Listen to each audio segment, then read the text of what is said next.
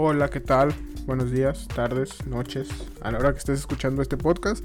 Bienvenidos y bienvenidas a este segundo episodio del podcast de Cine Top, eh, donde hablamos de lo más top del cine y de la televisión. Y en este segundo episodio les hablaré, más bien les recomendaré algunas series que he visto a lo largo de este año y también el año pasado, que vi algunas. que pueden llegar a ver este, este verano, si tienen tiempo, si les gusta. Eh, voy a recomendar de todo, comedia, drama, misterio, eh, algo de terror también.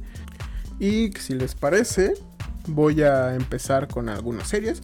Y luego voy, lo que voy a ir haciendo es dándoles una pequeña sinopsis. Les voy a dar la plataforma en donde la pueden encontrar. Y además les voy a mencionar por ahí algunos actores y actrices que participan. Y ahí les doy mi opinión de lo que vamos de lo que se va tratando cada una de ellas. Así que, eh, pues comenzamos. Empezamos de una vez. Eh, la serie número uno sería la temporada número 2 de Lupin. La encontramos en Netflix, basada en la historia de Arsène Lupin. El ladrón Hassan Diop se propone vengar a su padre de las injusticias sufridas por parte de una familia adinerada. Eh, algunos lo ya vieron la serie, la primera serie que salió por ahí de octubre, noviembre en, Netflix. Agarró mucha, mucha fama. Eh, protagoniza Omar Sy, que por ahí lo podemos llegar a conocer como el personaje de Amigos en la película francesa y tiene por ahí una participación muy pequeñita en la primera película de Jurassic World. Es el amigo aquí de, Chris Pratt. También protagonizan eh, Ludivine Sagnier, Clotilde Hesme, entre otros actores y actrices por ahí franceses, ¿verdad? Obviamente. El clásico ladrón elegante, clásico ladrón ahí que, que roba ladrón, que no roba porque quiere, sino porque está persiguiendo un objetivo que se va justificando con el paso de los episodios. Es una miniserie de 5 episodios. La segunda temporada no recuerdo muy bien si también tiene 5. Me parece que sí. Pero eh, es esto, ¿no? Es una serie muy bien contada, que va siendo narrada a través de, eh, de manera circular. Estamos en el presente, luego nos vamos a un flashback, luego retrocedemos, volvemos, volvemos a retroceder. Es muy, es muy intrigante cómo vas descubriendo el pasado de tanto de Hassan como del papá. Entonces ahí también, también se incluye o, se inmiscuye más bien el hijo de, de Asian. Así que si les interesa, 5 episodios por temporada. Se acaba de estrenar la segunda. Es muy buena, la encontramos por ahí en Netflix. Y la segunda, la segunda serie, perdón, que vamos a recomendar. Es una serie de mis favoritas. No porque salga una actriz que me gusta, sino porque en serio me, me gusta mucho cómo es tratada, cómo es llevada. Es Dickinson, temporada número 2, plataforma Apple TV poeta, hija y rebelde absoluta. Emily Dickinson está decidida a convertirse en la mejor poeta y no dejará que nada la detenga, más bien poetiza. A ver, protagoniza Haile Steinfeld, Toby Hoss, Jane Krakowski y Ella Hunt, entre otros. A ver, eh, Emily Dickinson, una de las mejores poetisas de toda la historia, si no probablemente la mejor, a mi parecer tiene poemas muy bellos. En, la misma serie salen algunos de los poemas, que son los, algunos de los más famosos de ella. A ver, son dos temporadas de, de 10 episodios cada una. Entre media hora, no, no, pasa de los 35 minutos cada episodio. Algunos son de 28, de 26, unos de más. A ver, centrémonos. Es 1860 por ahí. Y eh, obviamente hay etiqueta, hay mucha educación, entre comillas. Obviamente estamos a punto o está a punto de explotar una guerra civil. Eh, el país se va a dividir. Pero pues Hailey, eh, bueno, Hailey o Emily vive en una familia muy acomodada. en donde la mamá lo único que quiere es que se case. Que se case, que se vaya y que tenga hijos y que sea una buena esposa. Obviamente, Emily Dickinson no tiene en sus planes hacer eso. Lo interesante de esta serie es que Emily tiene por ahí un romance con el personaje de Ella Hunt, que es Sue. Un romance ahí muy platónico, muy secreto.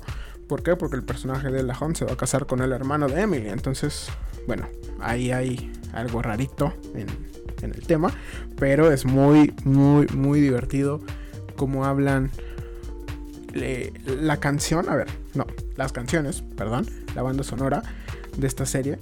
Normalmente si estamos viendo algún producto de época, vemos música de época. Bueno, escuchamos música de época. Aquí no, aquí es música rock, música de rap, música pop. Incluso por ahí Haile Steinfeld eh, provee algunas de, de las canciones a la, a la serie. Así que es muy interesante, es muy entretenida. Y lo que me gusta es que la forma de hablar, la forma de moverse, de, de la postura de los personajes, no es como lo que estamos acostumbrados a ver en, los productos de época. Hay, hay formas, ellos actúan como si estuvieran viviendo en el pleno, en pleno 2021 eh, es, muy interesante, es, muy, muy divertida, entonces digo, si la quieren ver, es cortita, es muy simple. Acaban de terminar de grabar la tercera temporada. Cualquier momento por ahí la sueltan a finales de este año, así que por si quieren quieren ir al parejo, ¿no? Y la siguiente serie de la que voy a hablar es una de mis favoritas de este año. No se estrenó este año, me parece que ya se había estrenado por ahí a principios del 2020 pero yo la descubrí este año. es tremenda. Tremenda. Es Servant, temporada número 2, plataforma Apple TV. Protagonizan Lauren Ambrose, Toby Kevin, Rupert Grint, el gran Rupert Grint, y Nell Tiger Free, que si somos fans por ahí de Game of Thrones, la reconoceremos como Mircela Baratheon.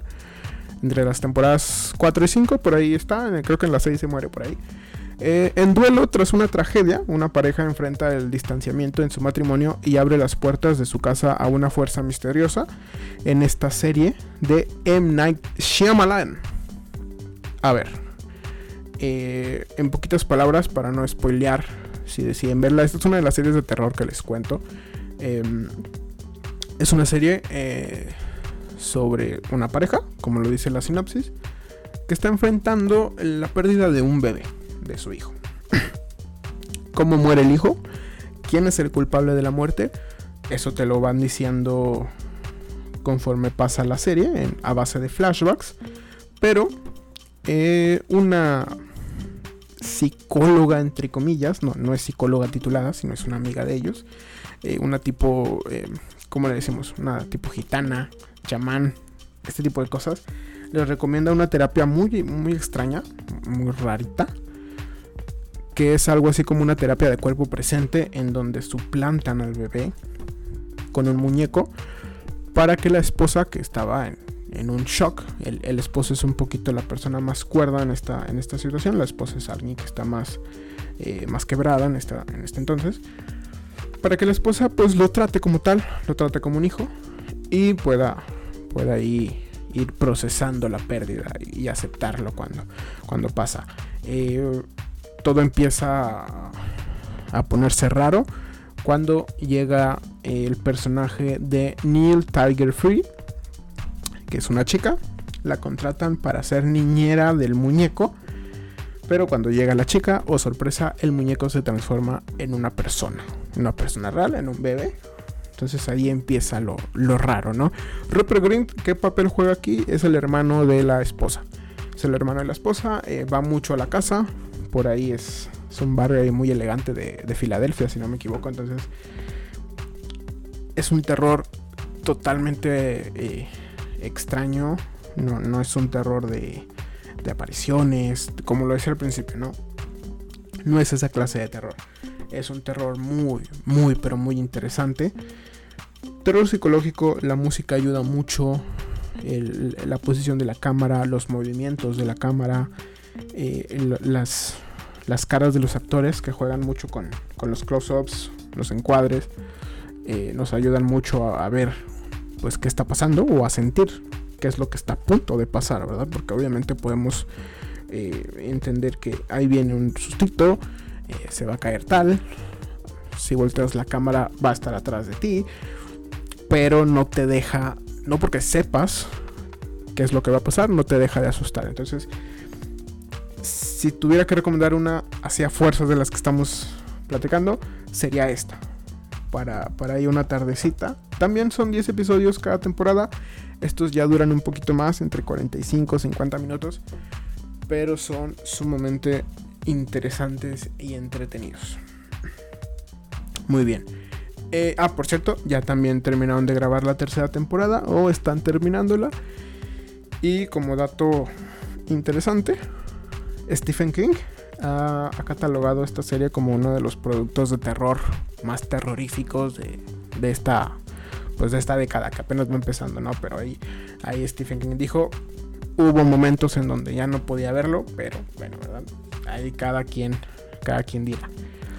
Siguiente serie, vámonos a la siguiente serie que es Ted Lasso, temporada 1, también Apple TV.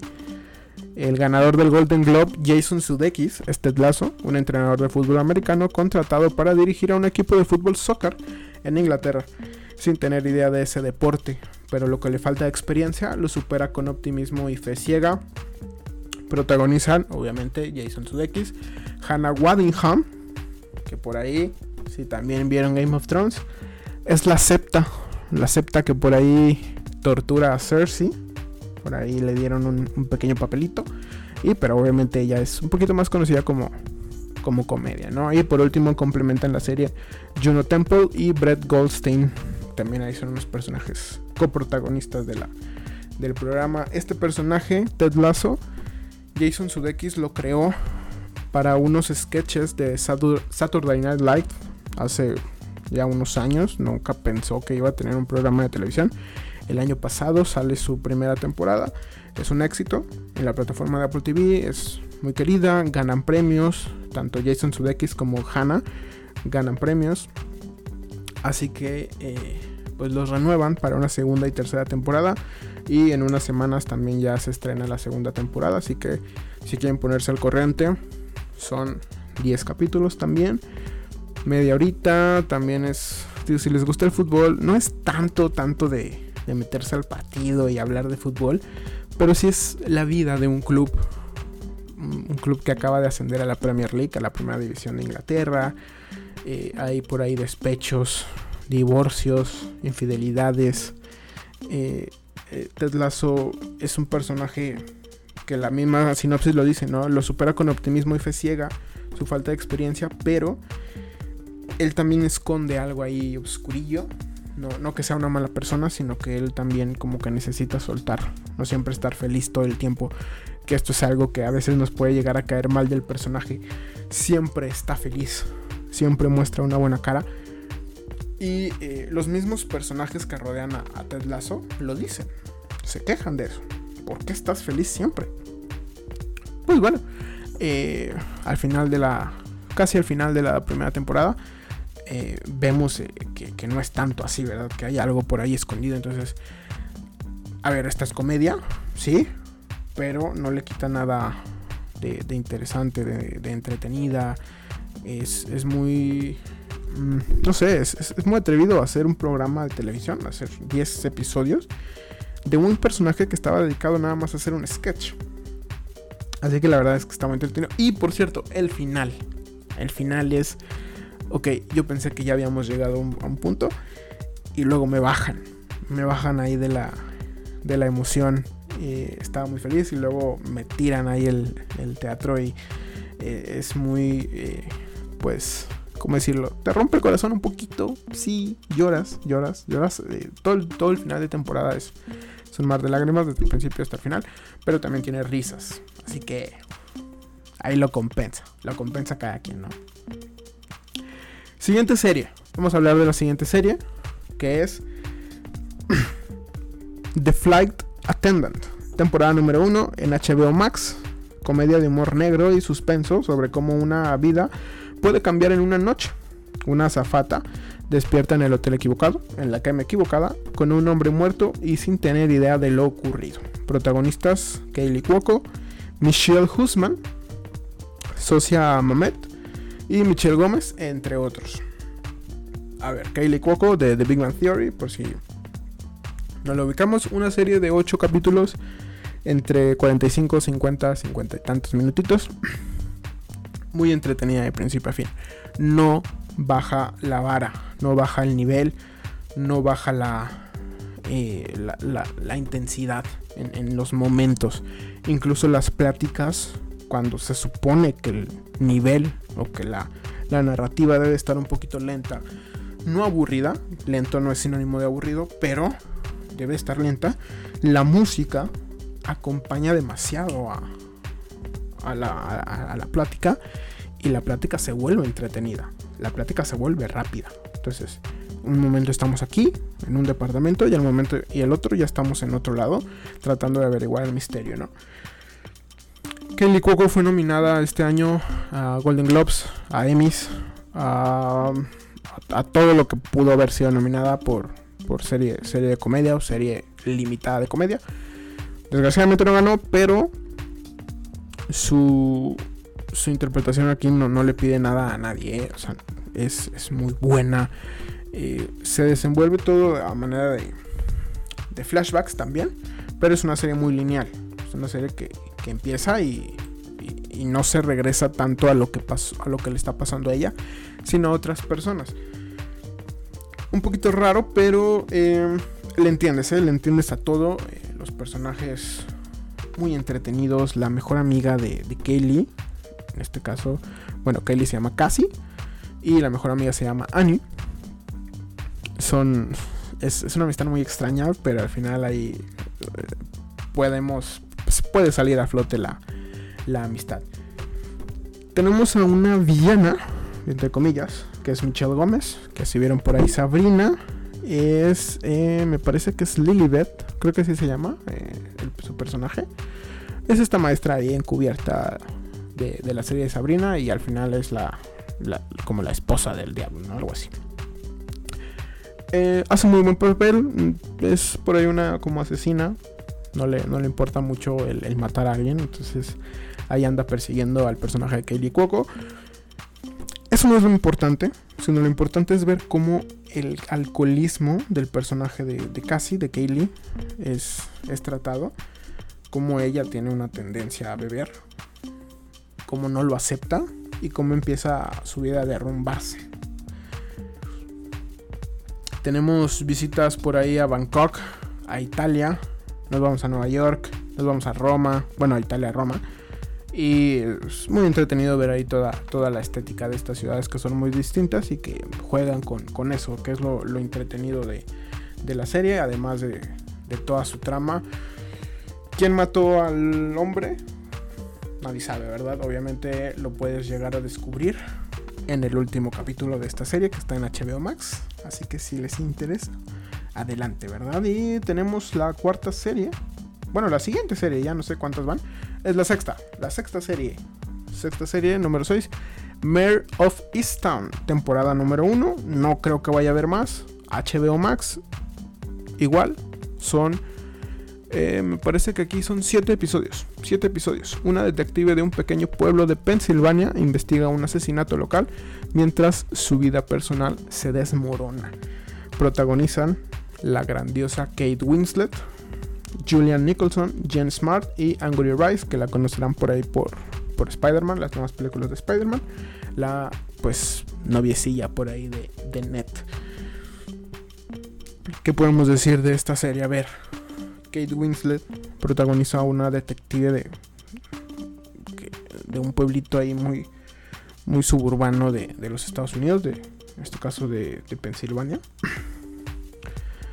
en donde su vida sí se desmorona totalmente, ¿eh? o sea, ya está desmoronada cuando empieza la serie. Su ex, bueno, está divorciada, su ex vive enfrente de su casa con su nueva esposa, bueno, con su nueva novia, todavía no se casa. Eh, su, su hija eh, está un poquito distanciada, o sea, no se hablan mucho, pero, pero se quieren, ahí están. Un hijo que se suicida. Eh, un nieto, el hijo que se suicida deja a un hijo con, con, el espectro autista, me parece. Me parece que por ahí lo menciona. No sé si es el espectro autista, no me quiero equivocar, pero tiene un padecimiento no sé, no, recuerdo muy bien exactamente qué es, pero pues sus dos papás, el papá y la mamá, eh, consumían drogas, la mamá está en rehabilitación, el hijo se queda con, pues con Kate, en la casa de Kate, Y empiezan a pasar muchas cosas, ¿no? Empiezan a desaparecer niñas. Y eh, pues digamos que la trama principal se desarrolla o explota más bien a raíz del asesinato de una chica. A esta chica la conocemos, esta chica nos, la presentan, se llama Erin, eh, vemos que tiene un hijo, tiene a lo mejor 16 años, me parece, tiene ya un hijo, nos presentan a su novio y lo que está muy interesante de esta serie es que a lo largo de estos 7 episodios yo conté mínimo 15 sospechosos en este asesinato. 15 sospechosos de los cuales pues todos sospecharon, ¿eh? no nada más yo sospeché, sino que la serie los ponía como sospechosos. Era extraño, era raro, pero ibas brincándote de persona en persona. Y aquí, lo que te atrapa es que cada que te decían en la serie, ah, ¿sabes quién lo hizo? Fue tal. Pensabas que sí lo hizo él o ella. Entonces, eh, bueno, a mí me entretuvo este drama, me lo acabé muy rápido por lo mismo. Es, es una montaña rosa ahí que nunca baja, nunca baja, nunca baja. Hay momentos de comedia, me sorprendió que hubiera momentos de comedia porque estamos tratando temas muy delicados, pero los, asuntos de comedia son, son poquitos y ya entran cuando tienen que entrar. A ver, HBO siempre haciendo dramas muy maduros y muy correctos. Así que si la quieren ver, si la quieren disfrutar, también ahí la tienen al alcance. Siguiente serie, número 7, el mejor drama del año pasado. Acaba de salir el tráiler de la tercera temporada, estoy hablando de Succession, con dos temporadas. En la plataforma también la podemos encontrar de HBO Max. Un mordaz y divertido drama que explora la política, el dinero y el poder, el poder perdón, a través de los ojos de una familia bastante disfuncional. Protagonizan Sarah Snook, Jeremy Strong, Brian Cox, Kieran Culkin, sí, el hermano de Macaulay, entre otros, ¿verdad? Estos son la familia, el papá, la hija y los dos hijos por ahí. Un drama de estos clásicos en donde el papá ya está sufriendo pues algún tipo de demencia, algún tipo ya de, enfermedad de la edad empieza a tener actitudes eh, que no corresponden. Hay una escena ahí muy perturbadora. Bueno, ni les digo, ¿verdad? Pero te sacas de onda cómo es que un señor tan, digamos, tan inteligente, que, logró construir todo un emporio, de repente empieza a tener esas actitudes. No las tiene porque así, em, las tiene por la edad. Y es entendible. Entonces, cuando empiezan a pasar estas, dices, y entiendes que, es necesaria una sucesión. Es necesaria ahí ya que le pase el mando, en teoría, al, hijo mayor, ¿no? Al hijo que se dedica a la empresa. Los otros dos eh, sí se dedican, pero en menor medida a la empresa, no le tienen tanto, tanto interés más bien. También en parte porque creo que saben que, que el papel o, que la, la, dirección tendría que ir al hijo mayor. Entonces ellos pues no se preocupan tanto por por la dirección o por o por el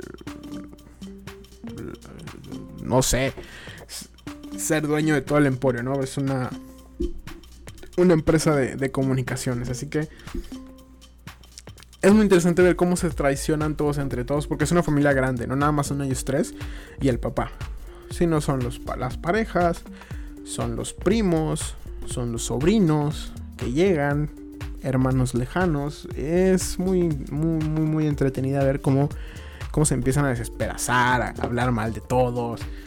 Un drama ahí muy, muy, muy, muy entretenido. Es el mejor drama del año.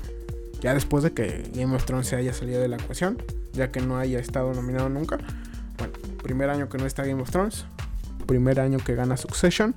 Y bueno, desgraciadamente este año no va a poder entrar porque apenas se va a estrenar su temporada, pero me imagino que para cuando tenga que entrar otra vez, va a ser una serie ahí que gane todo. Vámonos con la siguiente serie, la cuarta temporada de The Handmaid's Tale o El cuento de la criada. Plataforma Hulu o Paramount. Me parece que Paramount también tiene por ahí las temporadas para enfrentarse a una falsa, a, una tasa de natalidad en declive, un régimen fundamentalista ha empezado a tratar a las mujeres como propiedades, como una de las pocas mujeres fértiles que quedan, Offred, entre paréntesis June, que es un verdadero nombre, es una criada, una más de una casta de mujeres forzadas a una servidumbre sexual para intentar repoblar el mundo. Protagonizan Elizabeth Moss, Joseph Fiennes, el hijo de Ralph Fiennes, el hijo de Voldemort, y, bueno, E. Yvonne Strahovski. A ver, esta serie siempre he tenido problemas para, para tratar de explicar de qué trata. Pero la, la sinopsis te dice todo lo que tienes que saber. Hay una tasa de natalidad baja, está bajando, no hay tantas personas naciendo en ese momento.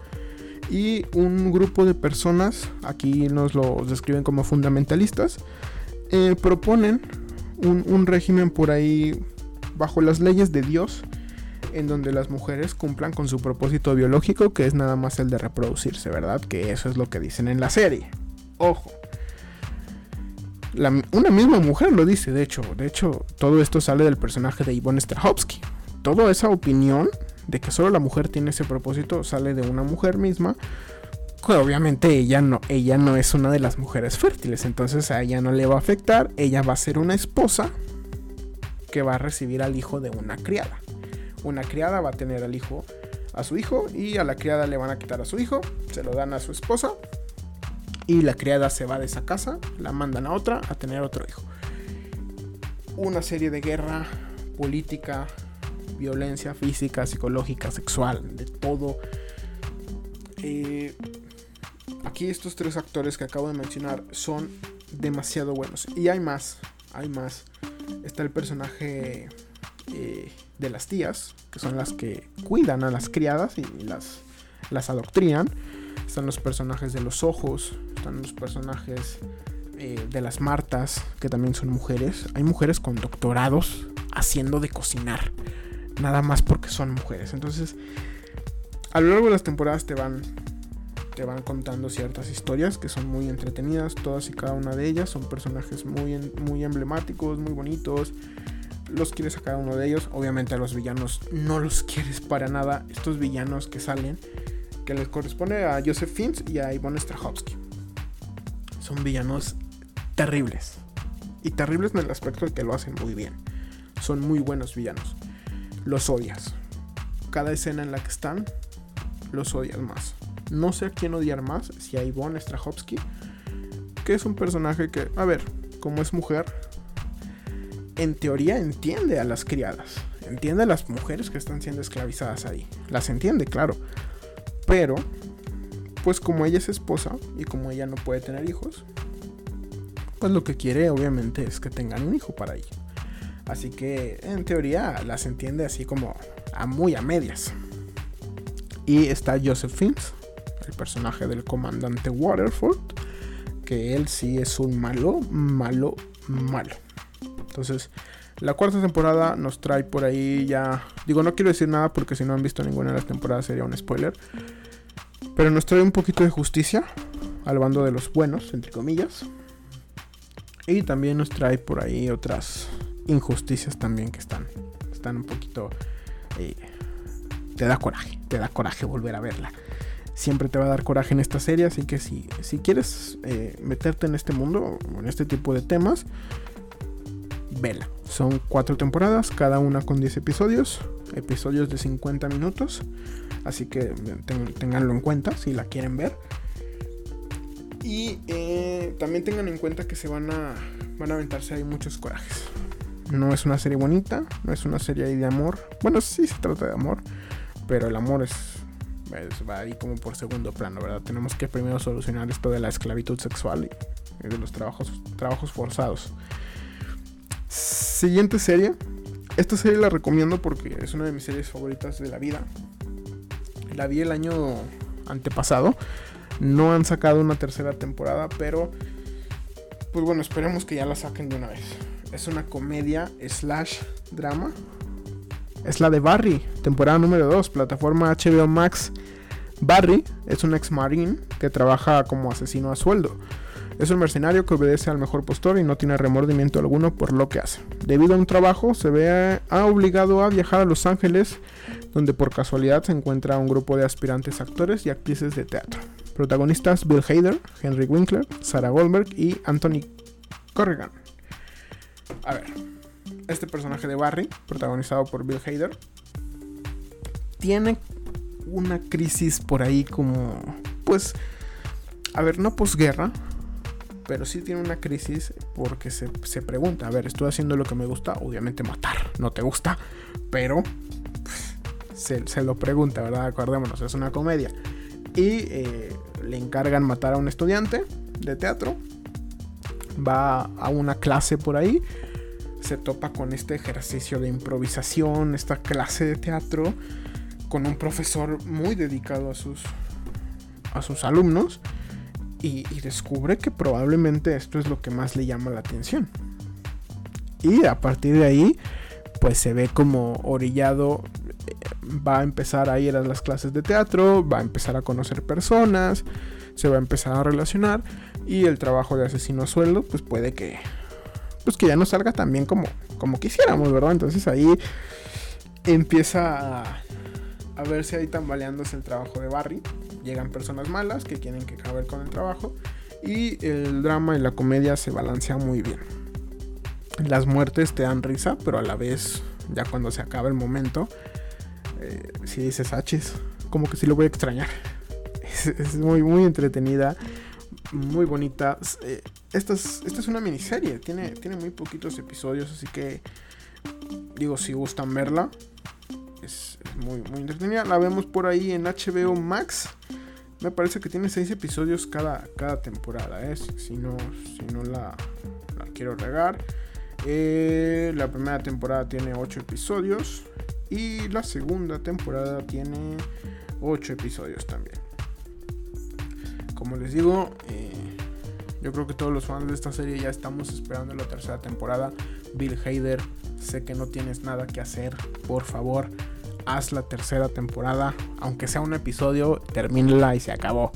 Pero bueno, si se puede, haz otros ocho episodios y, sigue, la, serie, ¿verdad? Está, está muy entretenida y muy bonita. Siguiente serie.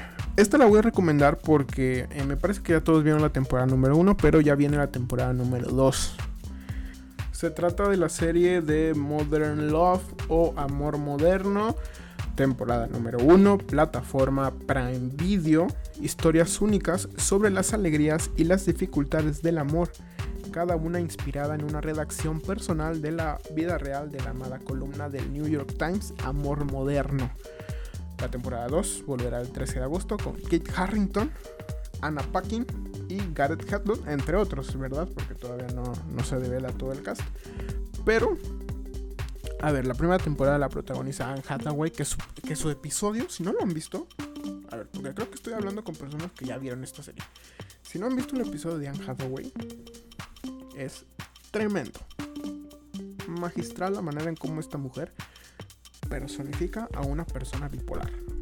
Y cómo es que la serie, la producción, los directores, los escritores, la, la presentan como un personaje bipolar la bipolaridad en muchos aspectos no se presenta muy bien, no, se personifica bien. Eh, y, vemos cómo es que sufre una persona bipolar. Entonces ahí también eh, sirve también para, para, darle un poquito más de seriedad al tema y no tratarlo como, no se va, ¿no? De Patel, que hasta la fecha yo sigo diciendo que es el episodio más flojo de la serie. Su, historia no me parece para nada entretenida te da coraje que perdone a la novia. Es, no sé, para mí es el, episodio más flojo. Tenemos a, a Tina Fey, perdón, a Olivia Cook, personaje principal de la nueva serie Game of Thrones. Julia Garner, por ahí personaje de Vikingos y de la serie de Ozark también. Christine Milioti, si nos gusta How I Met Mother la conocemos. Andrew Scott, si nos gusta Sherlock conocemos a Andrew Scott. Y John Slattery, que por ahí es el papá de Iron Man en las películas del UCM. Así que es un cast muy rico. Eh, obviamente no, salen en todos los episodios. Eh, cada uno, cada personaje, cada actor y actriz sale en dos episodios. Salen en dos episodios. Es en su episodio y en el último, que es en donde se juntan. Eh, no se juntan todos así como una carnita y a platicar. pero sí vemos como las historias convergen. Convergen una con la otra y está muy muy bonito. Ya quiero ver la segunda temporada, quiero ver cómo le hacen y quiero ver si también las historias están igual. Y aparte son amores modernos, padres divorciados que, tienen una amistad, obviamente parejas del mismo sexo, eh, relaciones paternales, eh, relaciones entre, no sé, un, hombre que a lo mejor pues no es cuidado por su familia, pero encuentra en una mamá soltera a una nieta. Eh, está muy, muy entretenido. Entonces, si les gusta, si quieren llorar un ratito, si se quieren entretener, porque también, también entretiene. Y también te da risa. Tiene, tiene momentos por ahí gracias. La última serie que les voy a recomendar es una comedia. Probablemente una de las mejores comedias de los últimos 5 años. Es la temporada número 2 de Fleabag. Eh, plataforma a Prime Video. Divertida, lúgubre, emotiva y sorprendentemente graciosa. Protagonizan la creadora, directora, escritora, productora y todo lo que tenga que ver con, con ser todo. Phoebe Waller-Bridge, Olivia Colman, que es eh, la reina Isabel en The Crown, y Andrew Scott. También aquí Andrew Scott, Andrew Scott repite en la temporada número 2, porque en la temporada 1 no sale. A ver, ¿qué puedo decir de esta, de esta comedia? Son, son dos temporadas, eh, parece que entre 7 y 8 episodios cada una. A ver, es una comedia en donde el personaje principal no tiene nombre. El personaje principal lo conocemos como Fleabag, que es Phoebe Waller-Bridge. rompe mucho la cuarta pared, es una adicta al sexo, es una persona que está lidiando con la muerte de su mejor amiga. Es una persona que tiene un negocio en decadencia. Un negocio de, sándwiches veganos o no sé qué vende. Que obviamente pues muy, pocas personas van. Van personas que, acaban de hacer ejercicio, que están en su iPhone, están en sus pantalones ahí, en sus leggings, platicando con sus amigas, amigos. Y pues obviamente recibe un trato ahí muy raro. Pero lo que más interesa es cómo ella se va quebrando porque entiende que pues obviamente está sola. Su hermana tiene por ahí una rivalidad con la hermana. Eh, el papá no la pela. La madrastra, que es Olivia Colman, es un personaje muy gracioso. Un personaje hilarante. Me da mucha risa cada que abre la boca.